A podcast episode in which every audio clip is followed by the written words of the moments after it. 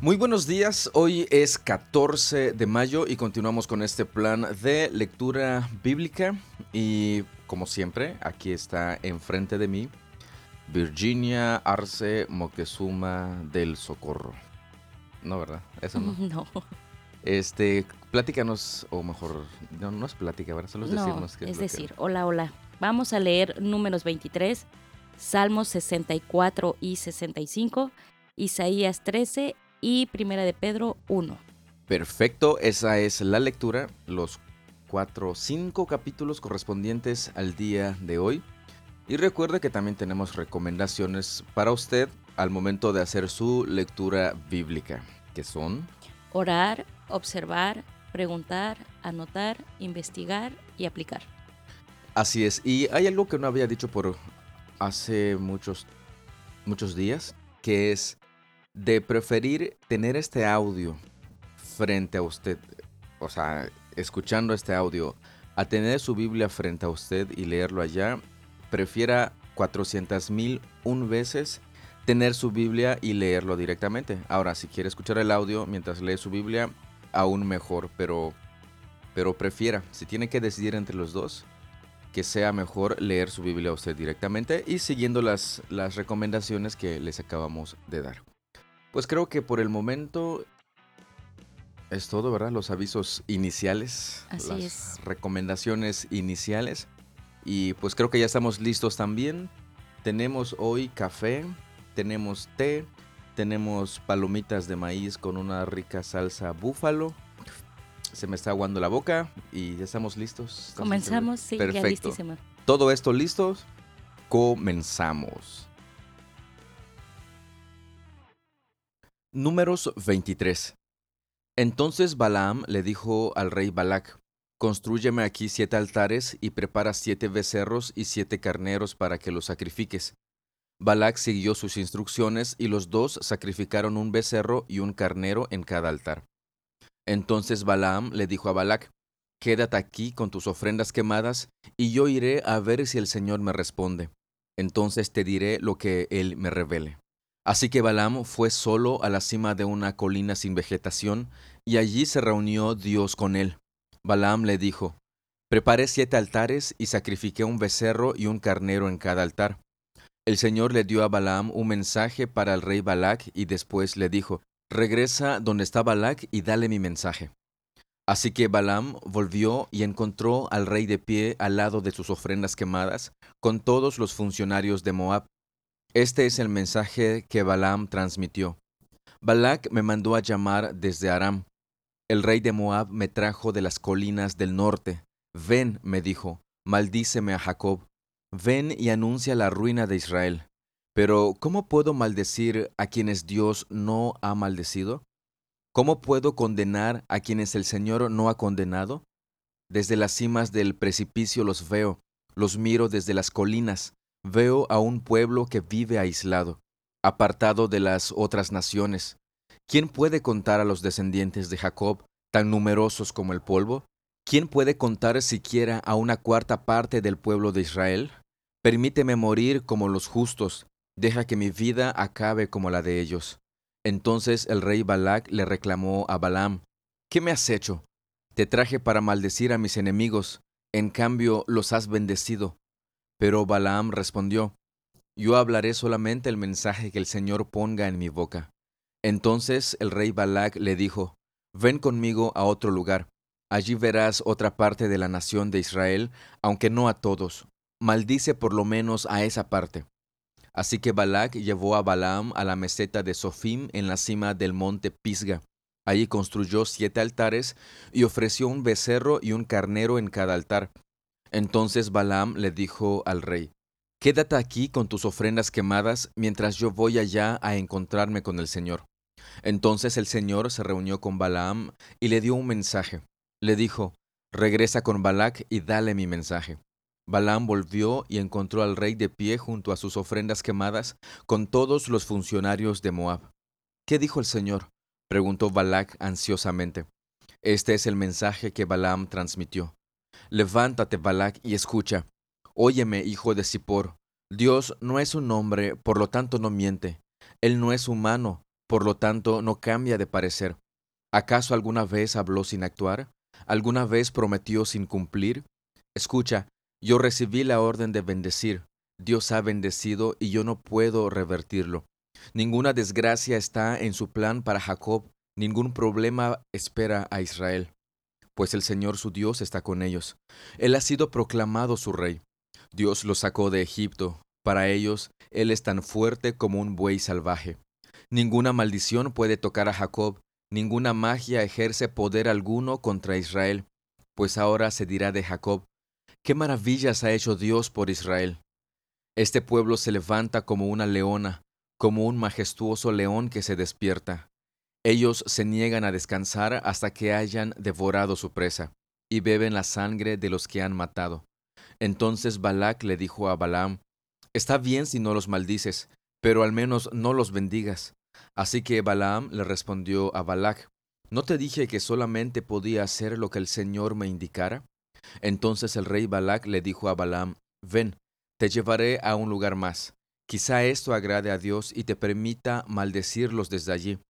Así que Balac llevó a Balaam a la cima del monte Peor, con vista a la tierra baldía. Allí Balaam le dijo de nuevo a Balac, Construyeme siete altares y prepara siete becerros y siete carneros para que yo los sacrifique.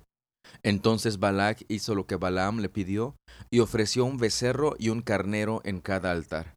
Pues al parecer Balac no había entendido lo que Balaam le había dicho cuando le dijo que Dios no es hombre para que mienta, ni hijo de hombre para que se arrepienta, para que cambie de parecer. Y pues Balaam pues parece que le está siguiendo la corriente a Balac. O sea, creo que ninguno de los dos había entendido lo que estaba pasando. Dios jamás iba a maldecir a su propio pueblo, a su bendito pueblo. Salmo 64 Oh Dios, escucha mi queja. Protege mi vida de las amenazas de mis enemigos. Escóndeme de las conspiraciones de esta turba malvada, de esta pandilla de malhechores. Afilan su lengua como espada y apuntan como flechas sus palabras amargas. Le tiran a los inocentes desde una emboscada. Los atacan de repente y sin temor. Se animan unos a otros a hacer el mal y maquinan cómo tender sus trampas en secreto. ¿Quién se dará cuenta? preguntan. Dicen mientras traman sus delitos, hemos orquestado el plan perfecto. Es cierto, el corazón y la mente del ser humano son astutos, pero Dios mismo les lanzará sus flechas y los herirá de repente, su propia lengua los arruinará, y quienes los vean menearán la cabeza en señal de desprecio. Entonces todos temerán proclamarán los poderosos actos de Dios y se darán cuenta de todas las cosas asombrosas que Él hace. Los justos se alegrarán en el Señor y en Él encontrarán refugio, y los que hacen lo correcto lo alabarán. Pues al parecer los enemigos de David, los que estaban en contra suya, no necesariamente usaban armas físicas, eh, en el caso de espadas, flechas, lanzas, etc en el verso 3 dice que afilan su lengua como espada y apuntan con flechas sus palabras amargas. O sea que no necesariamente lo querían herir físicamente, sino que arremetían en su contra, hablaban en su contra, entre muchas otras cosas. Salmo 65 Qué poderosa alabanza, oh Dios, te pertenece en Sión. Cumpliremos los votos que te hemos hecho porque tú respondes a nuestras oraciones. Todos nosotros tenemos que acudir a ti. Aunque nuestros pecados nos abruman, tú los perdonas todos. Cuánta alegría para los que escoges y acercas a ti, aquellos que viven en tus santos atrios. Qué festejos nos esperan dentro de tu santo templo. Fielmente respondes a nuestras oraciones con imponentes obras, oh Dios nuestro Salvador. Eres la esperanza de todos los que habitan la tierra, incluso de los que navegan en mares distantes. Con tu poder formaste las montañas, y te armaste de una fuerza poderosa. Calmaste los océanos enfurecidos con sus impetuosas olas, y silenciaste los gritos de las naciones. Los que viven en los extremos de la tierra quedan asombrados ante tus maravillas. Desde donde sale el sol hasta donde se pone, tú inspiras gritos de alegría. Cuidas la tierra y la riegas, la enriqueces y la haces fértil. El río de Dios tiene agua en abundancia. Proporciona una exuberante cosecha de grano, porque así ordenaste que fuera. Con lluvias empapas la tierra arada, disuelves los terrones y nivelas los surcos, ablandas la tierra con aguaceros y bendices sus abundantes cultivos. Coronas el año con una copiosa cosecha, hasta los senderos más pisoteados desbordan de abundancia. Las praderas del desierto se convierten en buenos pastizales y las laderas de las colinas florecen de alegría. Los prados se visten con rebaños de ovejas y los valles están alfombrados con grano. Todos gritan y cantan de alegría. En este salmo nos habla de Dios respondiendo las oraciones de, sus hijos. Ojo, de sus hijos. Precisamente a partir del verso 3 dice, aunque nuestros pecados nos abruman, tú los perdonas todos. La fidelidad de Dios al perdonar el pecado de, de, sus hijos. Dice, cuánta alegría para los que escoges y acercas a ti, aquellos que viven en tus santos atrios. Aquí la pregunta es, ¿quién escoge a quién? ¿Quién acepta a quién? los hombres a Dios o Dios a los hombres.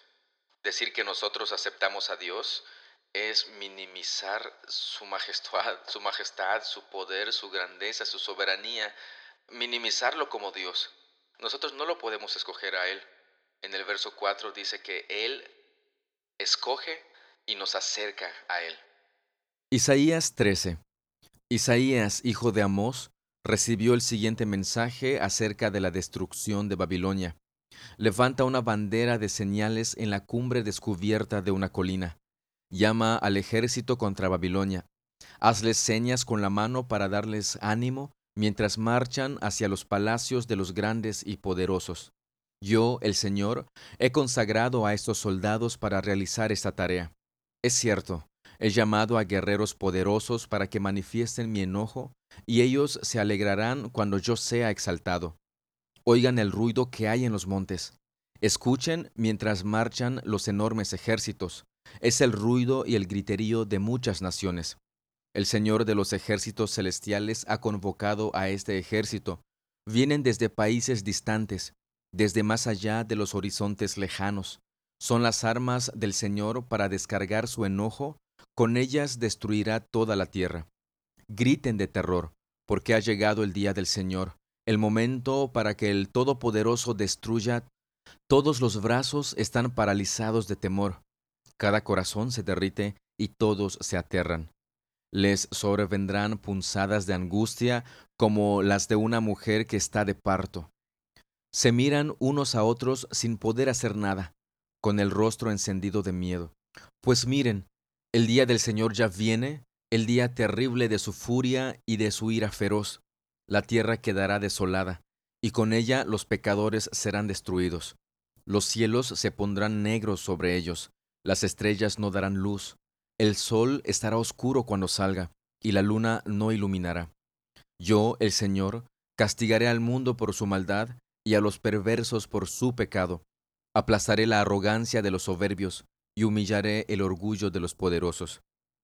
Haré que la gente sea más escasa que el oro, más escasa que el oro fino de Ofir, pues sacudiré los cielos y la tierra se saldrá de su lugar, cuando el Señor de los ejércitos celestiales manifieste su furor en el día de su ira feroz.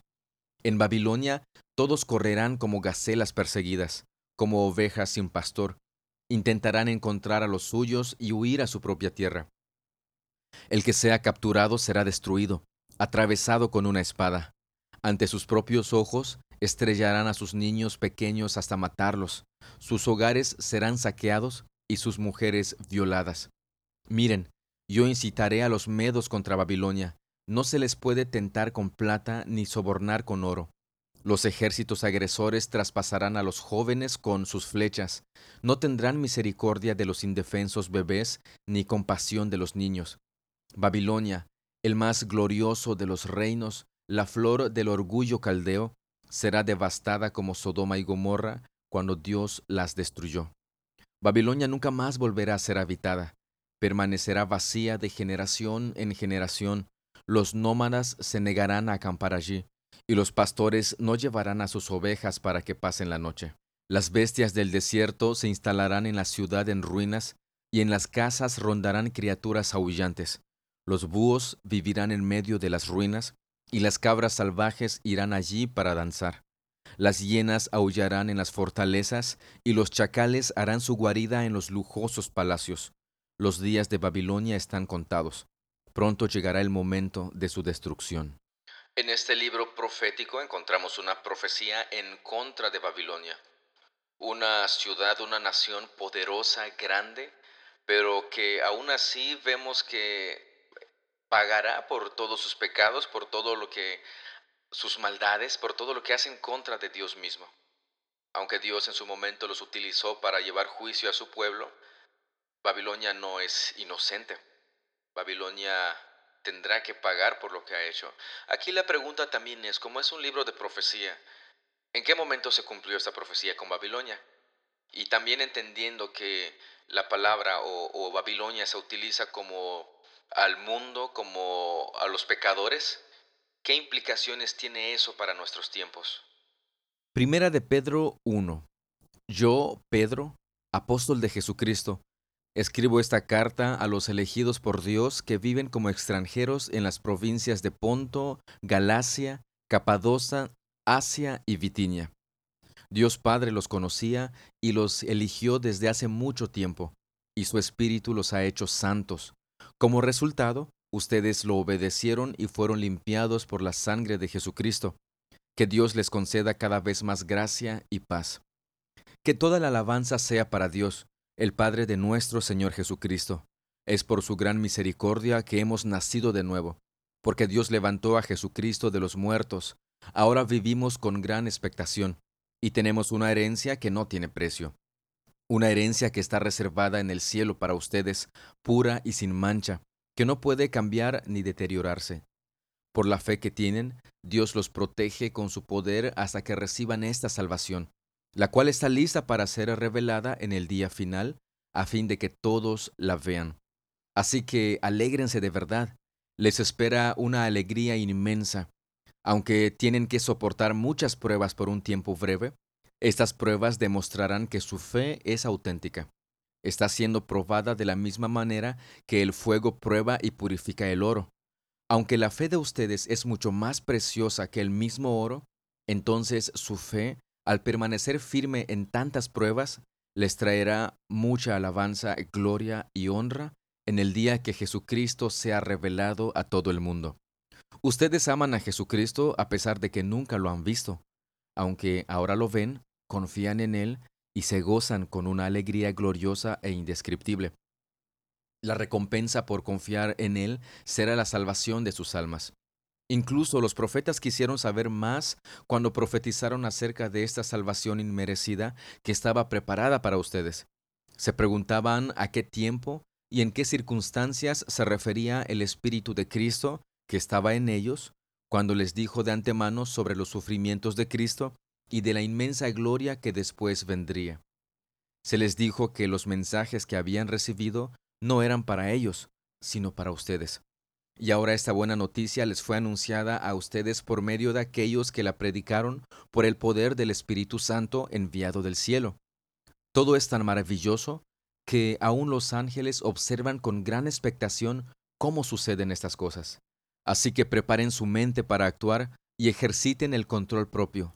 Pongan toda su esperanza en la salvación inmerecida que recibirán cuando Jesucristo sea revelado al mundo. Por lo tanto, Vivan como hijos obedientes de Dios. No vuelvan atrás a su vieja manera de vivir con el fin de satisfacer sus propios deseos. Antes lo hacían por ignorancia, pero ahora sean santos en todo lo que hagan, tal como Dios, quien los eligió, es santo. Pues las escrituras dicen, sean santos porque yo soy santo. Recuerden que el Padre Celestial, a quien ustedes oran, no tiene favoritos. Él los juzgará o los recompensará según lo que hagan. Así que tienen que vivir con un reverente temor de Él durante su estadía aquí como residentes temporales. Pues ustedes saben que Dios pagó un rescate para salvarlos de la vida vacía que heredaron de sus antepasados. No fue pagado con oro ni plata, los cuales pierden su valor, sino que fue con la preciosa sangre de Cristo, el Cordero de Dios, que no tiene pecado ni mancha. Dios lo eligió como el rescate por ustedes mucho antes de que comenzara el mundo, pero ahora en estos días, Él ha sido revelado por el bien de ustedes. Por medio de Cristo, han llegado a confiar en Dios y han puesto su fe y su esperanza en Dios, porque Él levantó a Cristo de los muertos y le dio una gloria inmensa. Al obedecer la verdad, ustedes quedaron limpios de sus pecados. Por eso ahora tienen que amarse unos a otros como hermanos con amor sincero. Ámense profundamente de todo corazón, pues han nacido de nuevo, pero no a una vida que pronto se acabará. Su nueva vida durará para siempre, porque proviene de la eterna y viviente palabra de Dios. Como dicen las Escrituras, los seres humanos son como la hierba, su belleza es como la flor del campo. La hierba se seca y la flor se marchita, pero la palabra del Señor permanece para siempre. Y esa palabra es el mensaje de la buena noticia que se les ha predicado. En este primer capítulo de primer libro de Pedro, vemos que nos da mucha, mucha esperanza, nos presenta precisamente el Evangelio, lo que Cristo ha hecho por nosotros, la misericordia que Dios ha tenido de nosotros y por tal misericordia hemos nacido de nuevo. Y también nos presenta y nos muestra cómo esa misericordia es Dios salvándonos a nosotros, es Jesucristo mismo revelado a nosotros. Y ahora, como dice Pedro, vivimos con una gran expectación. ¿Por qué? Porque estamos esperando, tenemos nuestra esperanza en esa herencia que está reservada en el cielo para nosotros. Una herencia que nunca va a desaparecer, una herencia que será eterna. Y Él nos anima a alegrarnos por esto, pero también nos anima a vivir en función de este Evangelio. Nos anima a que permanezcamos firmes, nos anima a que este, nos preparemos en el verso 13, preparen su mente para actuar y nos anima a que ejercitemos el control propio, que nuestra esperanza esté puesta únicamente en nuestro Salvador, Jesucristo. ¿Dónde tiene usted su esperanza? ¿Ha nacido usted de nuevo? ¿Confía plenamente en el Señor?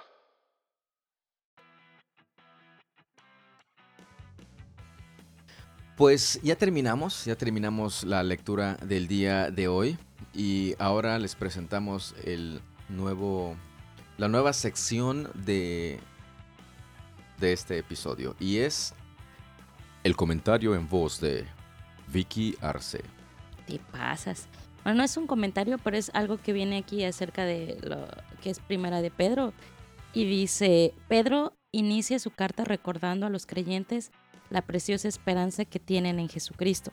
El valor de esta esperanza no tiene comparación con ningún sufrimiento que pudiéramos experimentar a causa de nuestra fe. Entonces, como decías, no nos está animando a perseverar en esta palabra, en este evangelio que pues nos trae esperanza para un futuro mejor. Así es. Al final, el último versículo dice, y esta palabra, ¿cuál es la palabra? Es el mensaje de la buena noticia que se les ha sido predicado.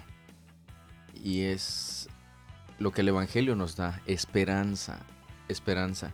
¿Esperanza en quién? En nuestro Señor, en nadie más, no en nuestra capacidad, no en nuestra capacidad de obediencia, no, en, en nuestro Señor. De hecho, aquí mismo menciona que nosotros obedecemos porque Él ya nos ha salvado.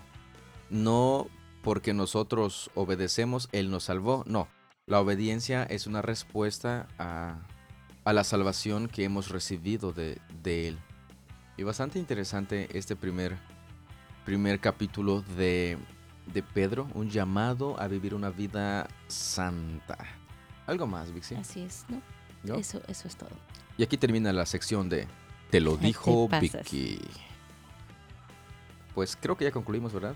Así es, ya terminó el día de hoy. ¿Ya terminó tu sección? Ya terminó mi sección. Pues muchas, muchas gracias por, por eh, su tiempo, muchas gracias por su atención, muchas gracias por acompañarnos aún en este tiempo de lectura bíblica. Recuerde que si usted puede enviarnos o, o, quiere enviarnos sus observaciones y sus preguntas, puede hacerlo por medio del enlace que está en la descripción de este episodio y de cada episodio.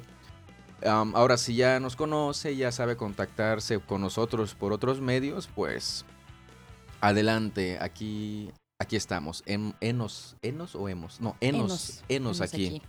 Este, para apoyarles. Pero, pero, pero, ya tenía días que no decía esto. Si usted asiste a una iglesia y tiene un pastor allí, ¿qué decimos, Vicky?